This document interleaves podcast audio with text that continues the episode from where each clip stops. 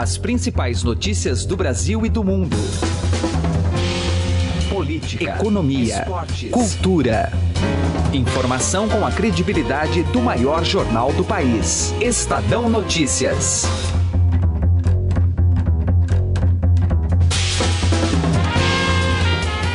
Olá, seja muito bem-vindo ao Estadão Notícias desta quinta-feira, 13 de abril de 2017. Eu sou Emanuel Bonfim e o programa de hoje continua a percorrer o rastro da lista bombástica revelada pelo Estadão em primeira mão do ministro e relator da Lava Jato no Supremo Tribunal Federal, Edson Fachin. Depois de ter contato com a extensão da lista, chegou o momento de conhecer o modus operandi da corrupção no antro do poder, a partir da delação de executivos da Odebrecht, em especial do empreiteiro Marcelo Odebrecht. Estadão.com.br vem disponibilizando desde ontem todos os vídeos dos delatores. A gente justamente dedica essa primeira parte do programa de hoje a alguns dos principais trechos dessas delações. Marcelo Odebrecht afirmou ao juiz federal Sérgio Moro que a empreiteira botou 40 milhões de reais que viriam para atender as demandas que viessem de Lula, palavras do próprio Odebrecht. Segundo o delator, o ex-presidente nunca pediu diretamente. A combinação, afirmou, foi feita via ex-ministro Antônio Palocci. No caso específico dessa negociação do M9 2010, até eu acho que porque estava se aproximando da eleição, veio aí veio o pedido solicitado para mim por Paulo Bernardo na época, que veio por indicação do presidente Lula.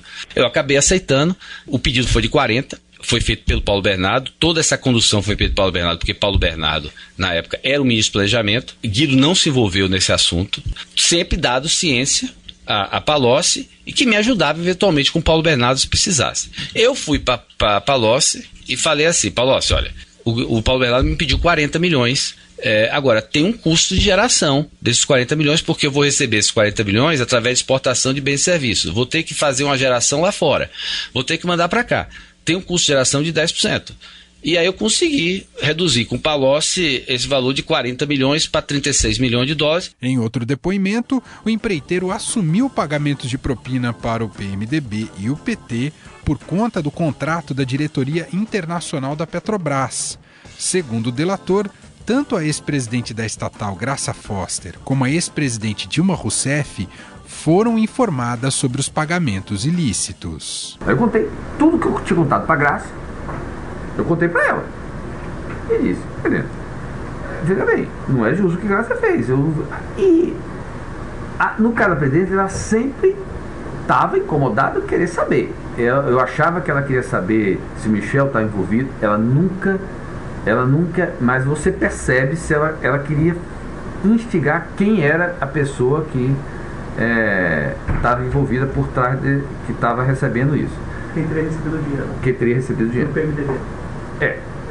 Na verdade, gente, quando eu coloquei o assunto do PT, eu desarmei tanto ela quanto Graça, do ponto de vista de que eu desarmei. Desarmei, apesar de que eu, eu não acho que as duas estavam envolvidas, não sabiam, mas na hora que eu coloquei, desarmei a, a, questão, como é que elas iam conduzir esse assunto aqui para ver se o partido delas está envolvido? Na delação premiada de Marcelo Odebrecht, ele também conta como o senador Aécio Neves o procurou para pedir mais dinheiro para a campanha presidencial em 2014. Na véspera do primeiro turno, o Aécio estava naquela subida, estava aquela discussão se Dilma ganhava ou não no primeiro turno. Aécio tinha a chance de ir para o segundo turno é, mas ele, acho que foi duas coisas poucas, mas ele precisava um fôlego na véspera de, de recurso. E ele pediu um encontro comigo. Ó, oh, Marcelo, eu sei que você já doou para aquela questão pré-campanha, eu sei que você já fez essa doação de 5 milhões, que ela via comitê, só que eu preciso. E eu disse para Écio naquele momento, Écio, eu, eu já, a gente tinha a mesma limitação de caixa 2, por causa daqueles problemas que ele estava realizando, e eu falei, é, é complicado, porque eu não posso aparecer doando para você até na véspera mais do que para Dilma, tá? E aí a gente combinou, porque é aquela história, ele também tinha assumido compromissos de apoiar algumas candidaturas. E coincidia que eram pessoas que a gente tinha relação, gostaria de apoiar. Então, é, e a gente falou alguns nomes na época, eu me lembro do nome Agripino. A gente falou o nome de Agripino É, eu falei, pô, esse, é um, esse é um candidato que não tem nenhum problema. Então a gente apoia e diz que o dinheiro veio por recomendação sua. O patriarca do grupo Odebrecht, o empresário Emílio Odebrecht, afirmou em acordo de delação premiada que a ex-presidente Dilma Rousseff assinou uma medida provisória após a pressão da empreiteira. A proposta mudaria as regras dos acordos de leniência e, claro, poderia beneficiar a companhia, que à época evitava firmar acordos de delação. Então o senhor estava lá, foi ao, ao Jacques Wagner. O que, que o Jacques Wagner falou quando o senhor. Foi o senhor pessoalmente que procurou ou foi alguém da, da empresa? Algum... Não, eu tive com ele também. Com ele. Mas que que quem falou? fez a pressão principal foi os sindicatos e as associações de classe. Tá. E aí o que, que ele falou quando o senhor falou com ele? Olha, eu diria que ele o viu, entendeu como um assunto tendo pé e cabeça uma pergunta bem objetiva. A medida provisória, nos moldes que a Odebrecht almejava, foi editada? Foi. Foi editada. Se tornou então a medida 703, que está no anexo, 703-2015. 703-2015. Tá. E aí o senhor já antecipou que ela não foi convertida? Não. Em lei. Num outro relato, o empresário disse por escrito à Procuradoria-Geral da República que discutia com o então presidente Luiz Inácio Lula da Silva doações para campanhas do PT.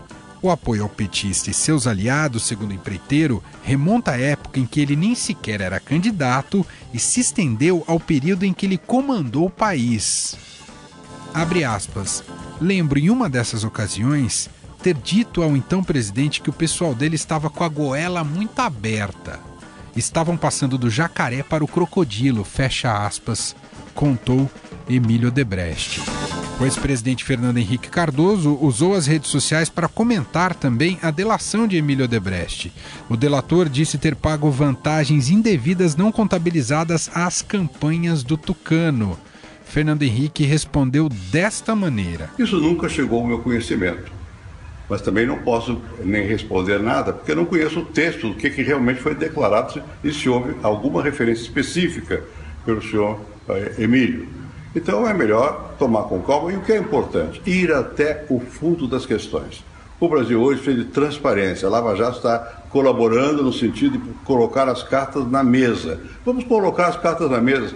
Eu não tenho nada a esconder, nada a temer e vou ver com calma do que se trata. Por enquanto, nada específico, é tudo muito vago. O governador Geraldo Alckmin também se defendeu da acusação de que teria usado o cunhado para receber mais de 10 milhões de reais do setor de propinas da Odebrecht. Houve uma menção que nós vamos prestar todos os esclarecimentos, consciência absolutamente é, tranquila. Todas as nossas campanhas eleitorais foram modestas e rigorosamente dentro da lei. Ouvimos o governador Geraldo Alckmin se defendendo após uh, estar na lista de Faquin, na lista que o coloca para ser investigado. Bom, o convite mais uma vez. Vale o acesso ao estadão.com.br não só pela cobertura completa em torno da lista de Faquin, mas também tem essa possibilidade de assistir aos vídeos dos delatores. Tem muito mais conteúdo, claro que isso leva um tempo para ser digerido, para ser compreendido em toda a sua extensão, mas permite um diagnóstico preciso, ainda que estarrecedor, da maneira como a política vinha sendo feita em Brasília. Direto ao assunto, com José Neumann e Pinto.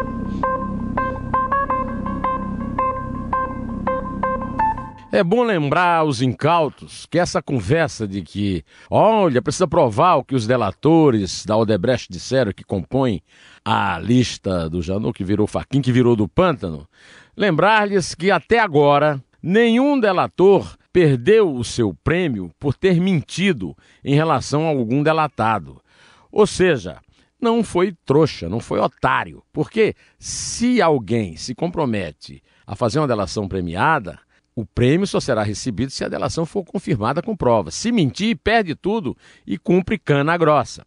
A outra coisa é que é mentira Mentira! Tudo que todos os partidos e seus dirigentes e seus militantes estão dizendo de que levaram as suas contas devidamente lícitas, corretas, e foram elas aprovadas pelo tribunal. O Superior Eleitoral, o TSE, ele não julga contas desde 2011. As contas de 2011 não foram julgadas. Então, contas de 2011 para cá, não há hipótese. Nenhuma foi julgada. Então, ninguém teve liberada a sua doação de forma ilícita. Outra coisa é o seguinte, ainda em relação à lista do Janot, que virou do Faquin, que virou do Pântano. É o seguinte, olha aqui, preste bem atenção. Caixa 2 e corrupção são crimes. Não há gradação entre crimes. São crimes e, como tal, deverão ser punidos. No caso do Caixa 2 eleitoral, mais ainda, porque além de sonegar impostos, o praticante também interveio na decisão soberana do eleitor. Estadão Notícias. Política. Com a lista monumental do relator da Lava Jato no STF, o ministro Edson Fachin, o cenário para as eleições do ano que vem ficou completamente incerto. Os inquéritos atingem caciques dos principais partidos, PT, PSDB e PMDB. Que sobrou, portanto, para 2018? Abre espaço para aventureiros e outsiders? O que podemos esperar? Conversei sobre este assunto com os editores da coluna do Estadão, Marcelo de Moraes e Andresa Matais. Vamos ouvi-los. É a eleição mais aberta dos últimos tempos. Acho que a gente vai ter um, um quadro que pode acontecer de tudo ainda. É, se já era difícil você fazer uma previsão, um prognóstico é, com tanta antecedência num quadro político difícil, um pós-impeachment, né? Você tem agora mais indefinido ainda. Mas algumas coisas dá para dá a gente ver. Por exemplo, o Pedro Venceslau entrevistou um dos prováveis candidatos, que se você pegar o espólio do PSDB, eh, o João Dória, ele ficou muito mais bem colocado depois da lista Faquim, porque os outros eh, principais candidatos do, do PSDB, Aécio Neves, Geraldo Alckmin José Serra, todos têm citação na lista, todos estão ali de alguma maneira aparecendo. Desgasta, é o tipo da coisa que eh, atrapalha o discurso numa campanha, você fica sem, sem argumento para, mesmo que você seja inocente, vamos lembrar, Ninguém está condenado. Isso é inquérito, é investigação. Mas você tem um desgaste inegável, um desgaste político muito grande. João Dória pode ser realmente um player muito importante. Aí tem outros, que é, alguns dos nossos ouvintes vão delirar, alguns de, de felicidade, outros de raiva, que é o Jair Bolsonaro, que aparece já com mais de 10% nas pesquisas, também não está na lista. Você tem o Ciro Gomes, que também não está na lista, que poderia ser uma opção da esquerda. E você tem a Marina Silva, como sempre, ali, que está naquela, como gente já disse, que está hibernando, né? Que na hora da campanha vão tirar ela da hibernação para fazer campanha. E também não está na lista, né? Então, pelo menos esses quatro podem ser realmente, de fato, candidatos importantes é, na eleição. Mas eu acho que está muito cedo ainda para alguma coisa ainda vai se definir muito, que tem esse pós é, lista, né? Então a gente vai ter que esperar o que, que sai disso aí, quem vai ser condenado, quem não vai, para ter esse quadro mais bem definido. André, deixa eu fazer uma pergunta. Um dos termômetros dessa eleição de 2018 era, pelo menos até então, uh, o presidente, não sabemos né, como é que vai os próximos passos, mas era o ex-presidente Lula. E o PT trabalha muito na figura do, do ex-presidente Lula. Mas está ficando cada vez mais insustentável, não está não, Andresa? Pois é, vai tá fácil fazer campanha contra o Lula, né? É só colocar ali, não precisa nem contratar marqueteiro, colocar o vídeo da delação da, da Odebrecht, né? De, de alguns executivos da Odebrecht, é, o tempo todo falando ali. Ele vai derreter na primeira semana, assim como o senador Aécio Neves, né? Acabou para eles. Acho que na eleição de 2018, a única coisa certa que a gente tem é que quem vai vencer essa eleição vai ser um nome completamente novo, é, novo que eu digo assim, de quem já disputou eleições presidenciais presidenciais, né? O Ciro, ele não está na lista da Lava Jato, é, mas é um, um, político que a gente sabe que não aguenta, né? 15 dias de campanha, ele acaba falando demais e e, e, nisso daí ele se, se desintegra. É, mas o ex-presidente Lula não, não tem como, né? Pelo tudo que foi dito do ex-presidente Lula e agora é, não só foi dito, como foi, como está gravado, como tem um vídeo, é importante que se diga que o chefe da, da Lava Jato em Curitiba, o procurador procurador Deltan Dallagnol é, tem dito que até hoje nenhum delator mentiu, é, o que se pega é um recuo ou outro, um ajuste ou outro de informação, mas mentira não teve, o que significa que essas delações da Odebrecht muito provavelmente vão se confirmar, é, o destino do ex-presidente Lula vai ser é, visitar o, se reencontrar com o Palocci e com o José Dirceu lá em Curitiba, né? É, realmente é muito complicado ali. Acho que o PT vai ter que É, o ex-presidente Lula sempre teve esse movimento de tentar renovar os quadros do PT, né?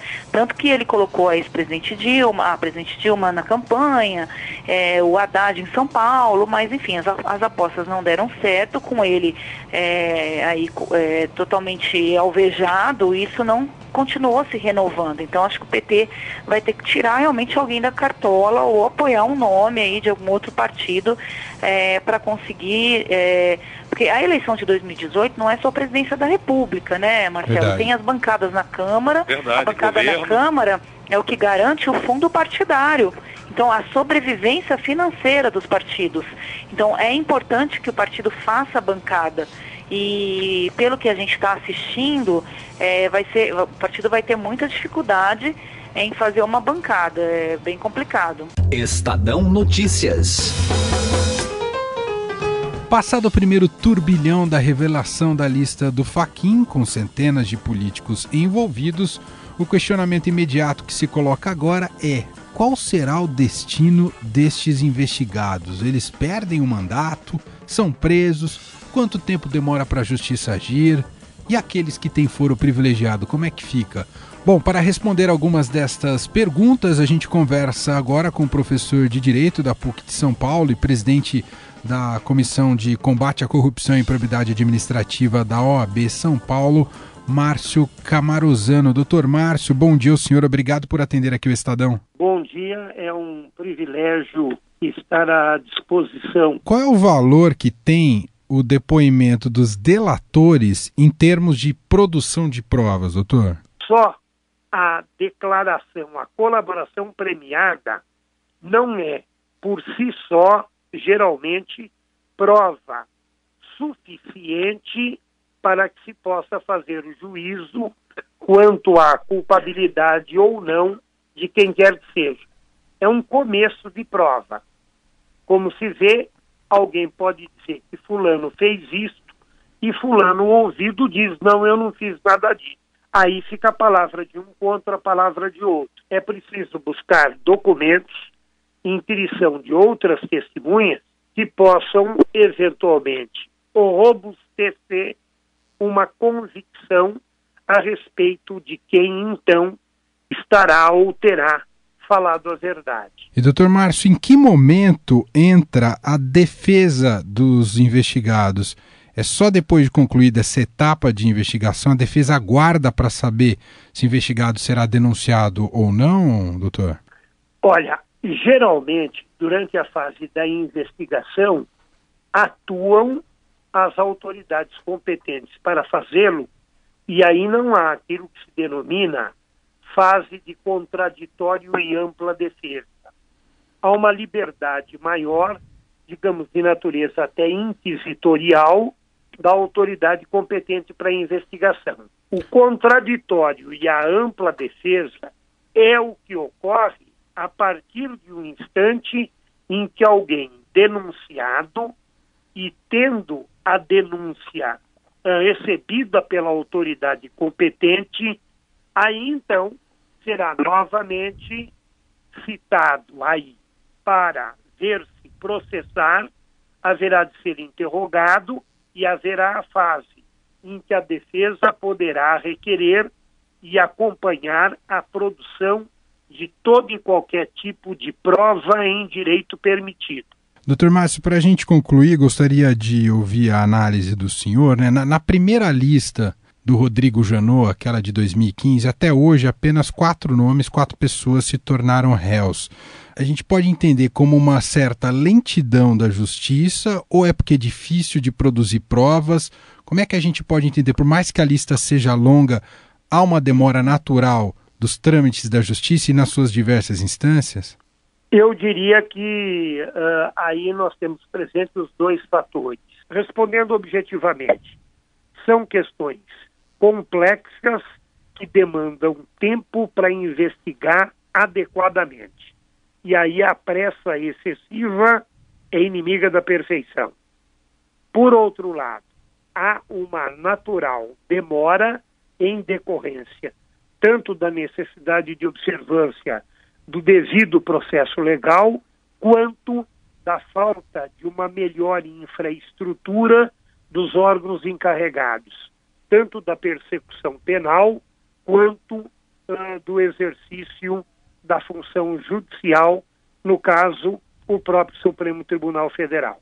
Muito bem, ouvimos aqui no Estadão o professor de Direito da PUC de São Paulo e presidente da Comissão de Combate à Corrupção e Improbidade Administrativa da OAB São Paulo, doutor Márcio Camarozano. Doutor Márcio, muito obrigado pelos esclarecimentos. Um bom dia ao senhor.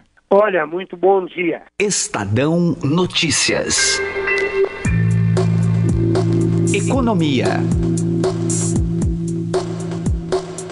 Ainda no assunto do âmbito do poder, mas fora da lista de Faquin e dentro do espectro econômico, o Comitê de Política Monetária do Banco Central decidiu reduzir a taxa básica de juros, a Selic, em um ponto percentual para 11,25% ao ano. Esta é a quinta vez seguida que os diretores do órgão decidem pelo corte no juro básico, que agora atingiu o menor patamar desde outubro de 2014. A editora do broadcast econômico da Agência Estado, Silvia Araújo, de fato confirma que as projeções do mercado apontavam para este corte na taxa Selic de 1%. Ainda assim, havia outros representantes que apostavam até num corte mais significativo. É a taxa de captação dos bancos. É o primeiro momento ali de captação dos bancos. Os bancos captam esse dinheiro a esse custo, né? Agora de 11,25% ao ano. E em cima desse custo do dinheiro incidem outros, é, outras taxas, incide inadimplência, incide tributos. E aí a gente vai ter aquela taxa final lá na ponta que muitas muitas vezes chega a mais de 100% é, ao ano, a depender aí da modalidade de crédito que for tomada. Se for ali no cartão de crédito, por exemplo, chega a 400% ao ano. Então, assim, o custo primário, o custo que o banco capta lá no primeiro momento, o dinheiro é de 11,25% ao ano. A decisão foi unânime dentro do colegiado do Copom, ou seja, todos os diretores do Banco Central e também o presidente do Banco Central votaram a favor desse corte de um ponto. Existia uma expectativa aí de que quem sabe o Copom pudesse ser um pouco mais ousado e cortar 25 pontos a mais. Isso por conta da atividade do PIB que não está reagindo. Mas a equipe do Copom é uma equipe muito mais técnica do que uma equipe voltada ali para pressões políticas, como a gente já viu. Mas o Copom, nos últimos, uh, nas últimas reuniões, eles pessoal ali do Copom deixou bem claro que reformas são extremamente importantes para a condução da política monetária. E aí deu essa confusão aí na Previdência que acende ali um sinal amarelo. Então, os técnicos ali do Banco Central não estão conseguindo enxergar talvez esse cenário tão claro assim de aprovação muito rápida da reforma.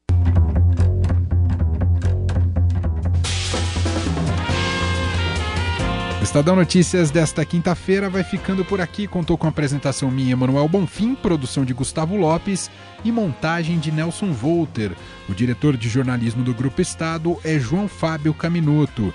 De segunda a sexta-feira, às 6 horas da manhã, uma nova edição deste podcast é publicada. Saiba mais no blog Estadão Podcasts. Um abraço e até mais. Estadão Notícias.